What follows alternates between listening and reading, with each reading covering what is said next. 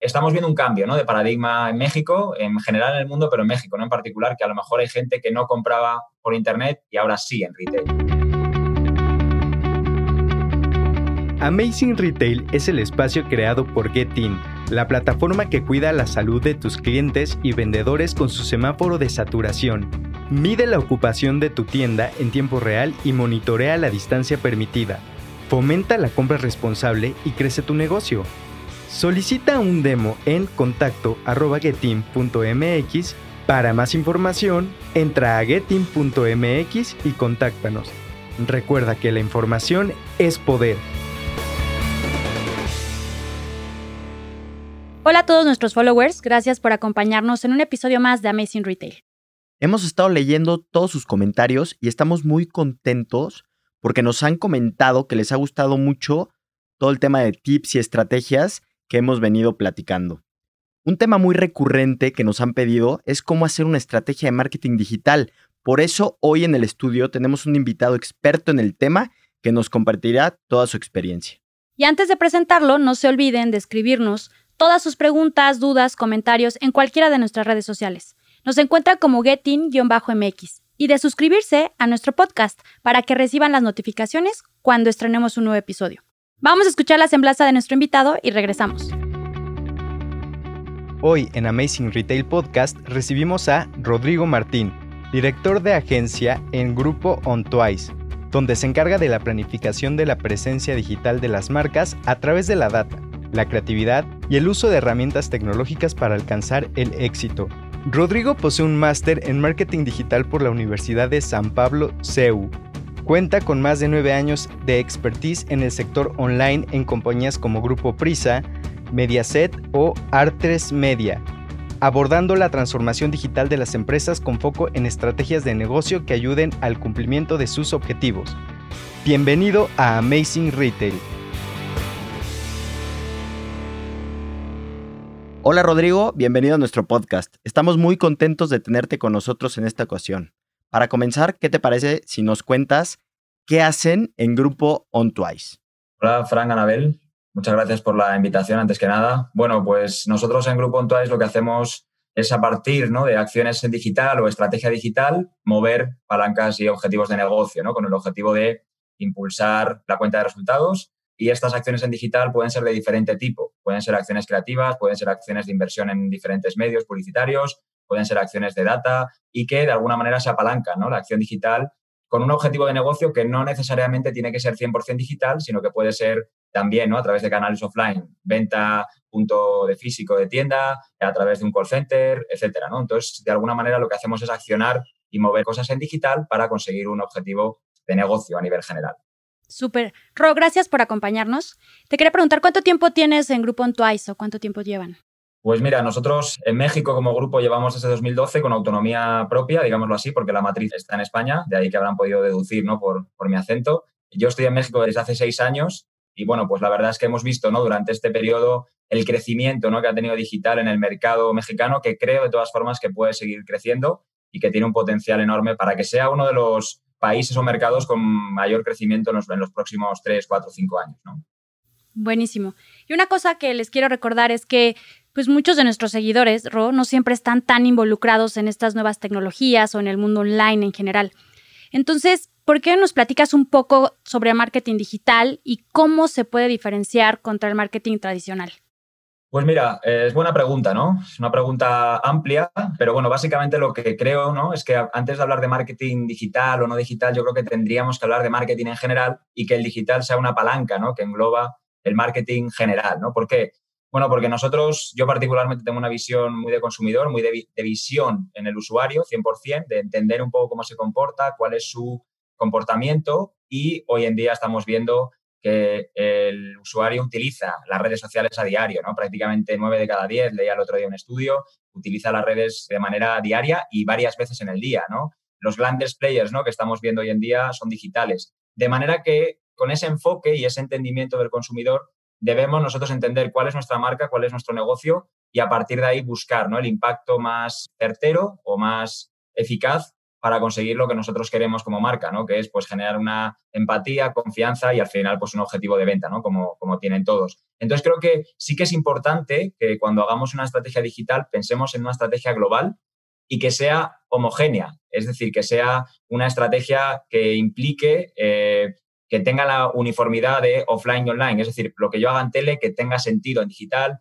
lo que hago en offline que tenga sentido, porque muchas veces, y sobre todo cuando llegué yo a México, había departamentos offline de marketing que no se hablaban con los de digital y cada uno tenía una comunicación diferente. Creo que eso se tiene que terminar y, que tenemos que tener una comunicación y un marketing unificado, ¿no? Porque los objetivos de negocio al final son comunes para, para todas las áreas, ¿no? Y justo tocas un tema súper importante que es el offline y online y cómo combinarlos. Aquí me gustaría hacerte una pregunta muy puntual sobre la industria del retail de las tiendas especializadas, que como tú sabes es un poco a lo que nosotros nos enfocamos, ¿cómo le recomendarías que ellos empiecen a, mezclar estos dos mundos cuando toda la vida han estado acostumbrados solo a voltear a ver el mundo offline? Pues mira, yo ahí vuelvo otra vez al, mismo concepto, ¿no? De darle la facilidad al usuario para que decida, ¿no? Yo soy partidario de que, a ver, por mucho que ahora mismo estemos en pandemia y que evidentemente haya un crecimiento de venta online, de e-commerce exponencial, ¿no? Hablando de que casi el 60% ¿no? en dos o tres años comprará online en todo el país, que es mucho, ¿no? según lo que leí el otro día de Deloitte.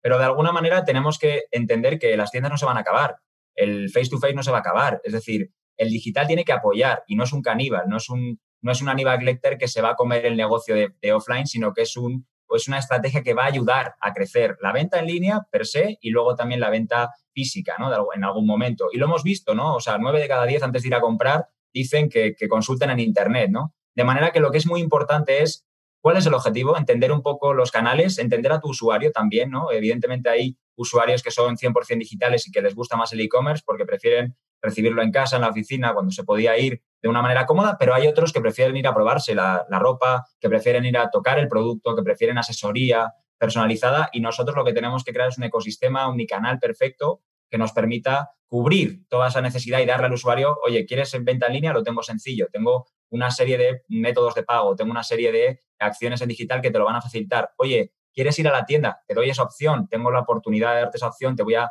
decir cuáles son las tiendas más cercanas, cuál es el tipo de oferta que tengo y darte una ayuda, ¿no? Y luego todo eso, muy importante medirlo, ¿no? Eso yo al final también soy bastante, bastante estricto, bastante exigente con los datos en el sentido de cuando hacemos campañas ¿no? enfocadas a, la marca, veamos ¿no? realmente si, si, hemos conseguido llevar gente al punto de venta, si hemos conseguido que los retailers crezcan su afluencia en ese periodo de campaña. Y creo que esto es importante que las empresas lo vayan teniendo en cuenta, que sea algo eh, omnicanal y 360, ¿no? que es algo que está ya muy dicho, pero no realmente muy ejecutado por parte de las empresas, que realmente sí haya un entendimiento desde digital, pero que construya también hacia la parte offline, ¿no? el punto de venta físico en el caso del retail en particular. Oye, Ro, y siguiendo en este tema de que sea omnicanal, que estamos completamente de acuerdo contigo, ¿qué recomendación le podrías dar a los retailers, que son tiendas físicas, para empezar una estrategia digital que tenga un impacto y termine en sus tiendas físicas? Pues mira, lo primero es eso, ¿no? Homogeneizar un poco la comunicación, que todo tenga sentido, que todo construya, a ser posible eh, tener claro un entendimiento de tu, de tu consumidor. No es lo mismo, ¿no? Ir a un segmento más adulto de 40, 50 años, que a lo mejor su, digitalización es menor o su desconfianza ¿no? hacia ciertas cosas en digital es mayor, que ir a un segmento centennial que está mucho más familiarizado, pero a lo mejor no tiene la economía o no tiene la tarjeta de crédito propia, entonces dependes de otro, ¿no? Entonces, de alguna manera, eso es lo primero, entender un poco a quién voy dirigido, a partir de aquí entender un poco mis canales de venta, también mis canales y mis márgenes también, ¿no? Es lo mismo vender en digital que vender en e-commerce, porque los márgenes pueden estrecharse, eh, ¿no? El costo de una tienda también tienes que amortizarlo, entonces de alguna manera tener ese presupuesto global y a partir de ahí enfocar esfuerzos, ¿no? Y tratar de centralizar la información, ¿no? En toda la medida de lo posible. Yo el otro día hablaba con un cliente de retail y le decía, estamos viendo un cambio, ¿no? De paradigma en México, en general en el mundo, pero en México, ¿no? En particular, que a lo mejor hay gente que no compraba por Internet y ahora sí en retail, ¿no? Por, el, por la pandemia. Pero realmente lo que hay que hacer es entender y sobre todo centralizar, tener un CRM a ser posible o una, si que no queremos ser tan ambiciosos, un repositorio de información en el que nosotros podamos tener las tiendas integradas, ¿no? Y quién compra en digital y quién compra en tienda y poder hacer comunicación personalizada para cada uno de acuerdo a la experiencia que ha tenido con nuestra marca cada uno, alguien que es más offline, alguien que compra en rebaja siempre, alguien que es 100% digital. Bueno, pues tratar de hacer una comunicación one-to-one, una, comunicación personalizada que nos permita tener una comunicación más eficiente y, por tanto, reducir los costos de, adquisición, que es de lo que se trata. ¿no? la data al final hay que utilizarla para reducir los costos, tener más impacto, mejor resultado con menor costo, ¿no? que ese es el objetivo. Totalmente de acuerdo. Y, siguiendo sobre esta línea, ya, ya teniendo definida la estrategia, una pregunta que, que nos han hecho, que nos ha llegado en repetidas ocasiones, es cómo podemos empezar o cómo pueden las marcas empezar a determinar un presupuesto que haga sentido por un lado y que además te dé resultados, ¿no? Y aquí también viene la duda de comúnmente los presupuestos en tema de marketing tradicional, etcétera, televisión, espectaculares, eran presupuestos muy grandes. Y, también se cree que se puede bajar muchísimo el presupuesto con tema digital. ¿Qué tan cierto es o qué tan agresivo puede ser? O sea, ahí que nos puedes comentar. Sí, bueno, esta es una muy buena pregunta porque mm, al final siempre se tiende un poco el estigma de que digital es muy fácil de rentabilizar, ¿no? Que el digital pones una tienda online y al día siguiente la tienes ya rentable, ¿no? Al día siguiente, casi sin inversión. Mientras que realmente, si nosotros pensáramos en offline, ¿no? abriéramos una tienda, imaginemos en la calle Masaryk, en Ciudad de México, ¿cuánto tiempo tardas en rentabilizar esa tienda? No la vas a rentabilizar al siguiente día. En el caso de digital es parecido, es decir, creo que no hay una fórmula mágica de un presupuesto. Hay, hay algunos estudios que hablan de que si hay que meter un 30% a Google, un 30% a Facebook y luego diversificar. Yo no soy tan partidario de esos esquemas estrictos porque dependen mucho de cómo está tu marca digital. Realmente te conocen, te buscan. Eh, yo siempre soy partidario siempre de que Google tenga cubierto un porcentaje de inversión porque la gente te busca y los ratios de conversión, los ratios a punto de venta físico siempre suman a ser mejor porque es el usuario el que está buscándote a ti, de manera que los, lo normal es que el ratio de conversión, digámoslo así, sea mejor. Eh, evidentemente, medios como Facebook están creciendo, seguirán creciendo por el poder de segmentación que tienen, lo están haciendo cada vez mejor, la verdad, los resultados van mejor, pero no hay una fórmula mágica, ¿no? Si soy una marca nueva, por ponerte un ejemplo, que abro una marca, una boutique de ropa, pues seguramente nadie me busque por, por mi marca, nadie me conoce, me tendré que dar a conocer, luego tendré que generar estrategias en Facebook, tendré que generar estrategias en Instagram, tendré que meter inversión en medios de nicho de fashion para posicionarme en ese entorno y luego a partir de ahí ir metiendo dinero a Google, ¿no? De manera que debemos hacer medición exhaustiva, es decir, de entrada, como les digo, yo creo, soy partidario de cubrir siempre las búsquedas, que estén cubiertas las búsquedas en la medida en la que yo pueda, es decir, mi marca, mi marca y, el producto, ¿no? Es decir, imagínate que tengo una, soy una marca de, vestidos, pues vestidos y mi marca, o vestidos de una determinada característica, ¿no? Que, que, tenga yo en mi tienda, y a partir de ahí ir empezando a diversificar para generar demanda, ¿no? Para conseguir ese, ese pool, ese, ese traer tu usuario nuevo que no tienes, que te conozca, ¿no? Y buscar eso, redes sociales, buscar medios de display. Está creciendo también proveedores como, como Amazon en programática, también eh, tienen una actitud comportamental, ¿no? De cómo, cuánto me gasto, qué tipo de producto tengo, que nos permite una segmentación más certera y a partir de ahí medir. Yo siempre digo, del primer plan que ustedes presenten eh, el primer día al plan del, del día 90, probablemente hay bastantes diferencias, ¿no? Porque iremos viendo canales y medios que van mejor y canales y medios que van peor. Sí que es verdad que me gusta decir que hay que ser rápido pero no precipitado. Es decir, nosotros activamos un canal y ya nos estamos poniendo nerviosos porque en los primeros 12 horas no ha vendido mucho. No, tranquilo, vamos a darle tiempo, que la herramienta aprenda, que sea que el aprendizaje tecnológico, que el machine learning, que la inteligencia artificial, ¿no? que, tan, que tan de moda está, que haga su trabajo y conforme veamos que en el tiempo no tenemos resultados, entonces bajamos y movemos presupuesto. ¿no? En, términos generales lo veo, lo veo así. Buenísimo. Oye, Ro, y esta pregunta yo creo que me vas ya sé que me vas a contestar, pero ¿qué tiene mayor impacto? ¿El marketing físico o el online? Mm, es una pregunta complicada, ¿eh? Me lo, están, me lo están poniendo difícil, me lo están poniendo difícil.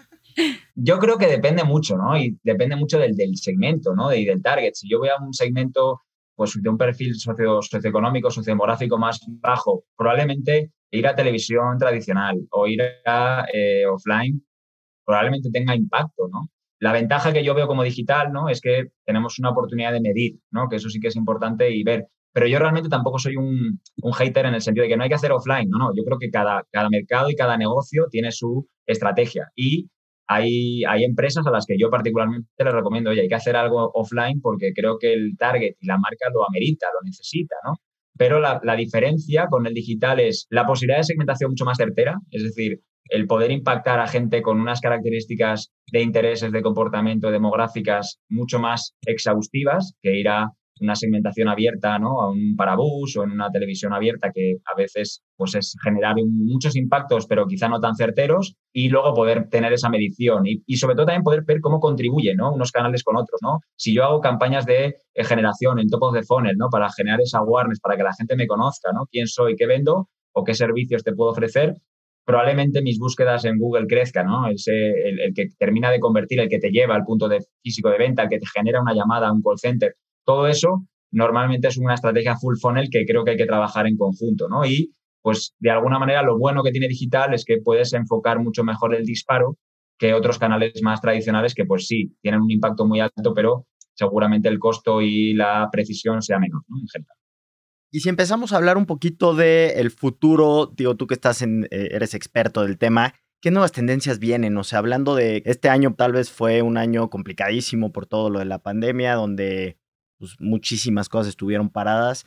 Pero, ¿cómo viene este regreso? ¿Qué cosas nuevas hay para el 2021? O sea, ¿qué, qué has visto tú que, que, pueden aplicar también nuevas estrategias, etcétera, a los clientes en, en tema digital? Pues mira, eh, hay un caso curioso, ¿no? Porque cuando hay crisis, ¿no? Normalmente, pues los, se tienden a contraer los presupuestos, ¿no? Entonces, y normalmente es, es, raro, ¿no? Que te digan, te bajo el presupuesto y te bajo el objetivo, ¿no? Nos ha pasado que nos bajan el presupuesto, pero el objetivo se mantiene parecido. Entonces ahí lo que tienes que hacer es un poco de ingeniería de, precisión, ¿no? Para mejorar la conversión, para mejorar el tráfico al sitio, para mejorar el tráfico al punto de venta, ¿no? De manera que yo creo que lo principal es trabajar mucho la personalización. Creo que, creo que el hecho de poder personalizar la experiencia, hablarle a Anabel, hablarle a Frank, no hablarle a alguien en general, sino hablar one to one, es importante, que es lo que hacen las grandes empresas, ¿no? Estamos viendo Amazon. Amazon cada, cada, usuario tiene un sitio web, ¿no? Y tiene su propio producto, sus propias recomendaciones, etcétera.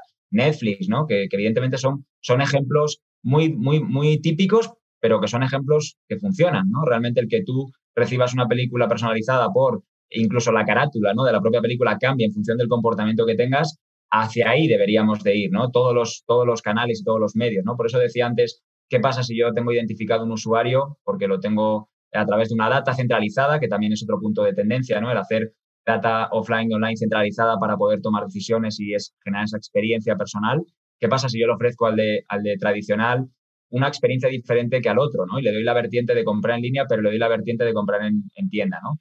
Creo que esa parte de personalización, de automatización también de todo lo que es el marketing automation, de, poder automatizar procesos, de hacer dinámicas la experiencia, creo que también es importante porque los presupuestos puede ser que crezcan en digital o puede ser que digan, no, es que no vendo, o sea, no tengo, tengo las tiendas cerradas o tengo las tiendas al 30%, necesito optimizar la inversión. Bueno, pues eso se hace capitalizando del tráfico que yo recibo, de lo que yo me voy a gastar, sacar el mayor partido. Y eso se hace a partir de una mejor experiencia, mejor entendimiento del usuario, que permita ¿no? trabajar el CRO, ¿no? el Conversion Rate Optimization, para, para trabajar el UX, la experiencia de usuario, etcétera, y yo creo que va a haber dos cosas importantes que van a cambiar el paradigma también. el adiós a las cookies en, un año y medio, dos años también va a ser muy importante. Creo que eso nos va, nos va a obligar a identificar al usuario, ya no una cookie, sino un usuario. Eh, trabajar mucho la parte mobile, que, ya se lleva trabajando mucho, pero que hay que seguir trabajando, la geolocalización, e identificar el ID para poder hacer, como les digo, una experiencia ¿no? dentro del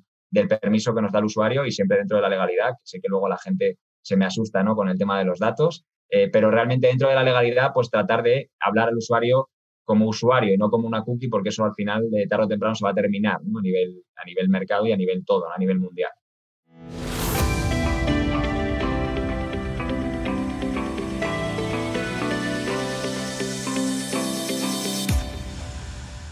Pues muchas gracias, Ro. Ya estamos llegando al final de este capítulo y siempre nos gusta concluir con una recomendación o un consejo sobre el tema del día de hoy. Y no sé, me encantaría que lo llevaras un poco a, a empujar a la gente a que se aviente al tema digital, ¿no? O sea, creo que varios de nuestros clientes les cuesta trabajo. Entonces, no sé cuál sería tu recomendación o algún tip que tengas para ellos. Pues mira, el tip básicamente es que, que se miren a sí mismos como usuarios, no piensen como, como marcas, sino como usuarios y piensen si ellos pasan tiempo en Internet o no. Si pasan tiempo en WhatsApp, si, si te pasan tiempo en Instagram, en Facebook, ahora en TikTok. Si realmente ellos pasan tiempo, pues igual que ellos lo hacen todos los usuarios. Y eso quiere decir que las marcas deben estar donde están los usuarios, independientemente de tu objetivo de negocio, que puede no ser 100% digital, repito, puede ser offline, pero el hecho de tener impacto en digital, invertir a la parte, a la parte digital, creo que es importante porque ahí es donde está el usuario, lo estamos viendo, y las marcas que se adaptan al usuario y que entienden el comportamiento son las que evolucionan y las que se quedan atrás y piensan que el usuario se tiene que adaptar a ellas, normalmente son las marcas que, terminan fracasando en, el, en el éxito futuro. Pues Ro, de verdad te agradecemos muchísimo todo tu tiempo, todos tus consejos, tus tips. Este, sin duda, creo que vas a generar mucho valor a nuestros clientes y, a, y, toda la gente que nos escuche, que escuche este episodio. Y pues no quedan de otra más que entrarle a lo digital, obviamente con una estrategia y con un cierto orden. Y pues sobre todo me quedo con algo que repetiste varias veces, que es medir medir todo lo que se haga, ¿no? Al final de cuentas, para ver si está resultando positivo o hay que ajustar. Y yo me quedo con el tema omnicanal. La compra ya va a empezar desde el mundo digital y va a terminar en el mundo físico. Muchísimas gracias, Ro. Gracias a ustedes. Un saludo. Muchas gracias por escuchar el episodio de hoy.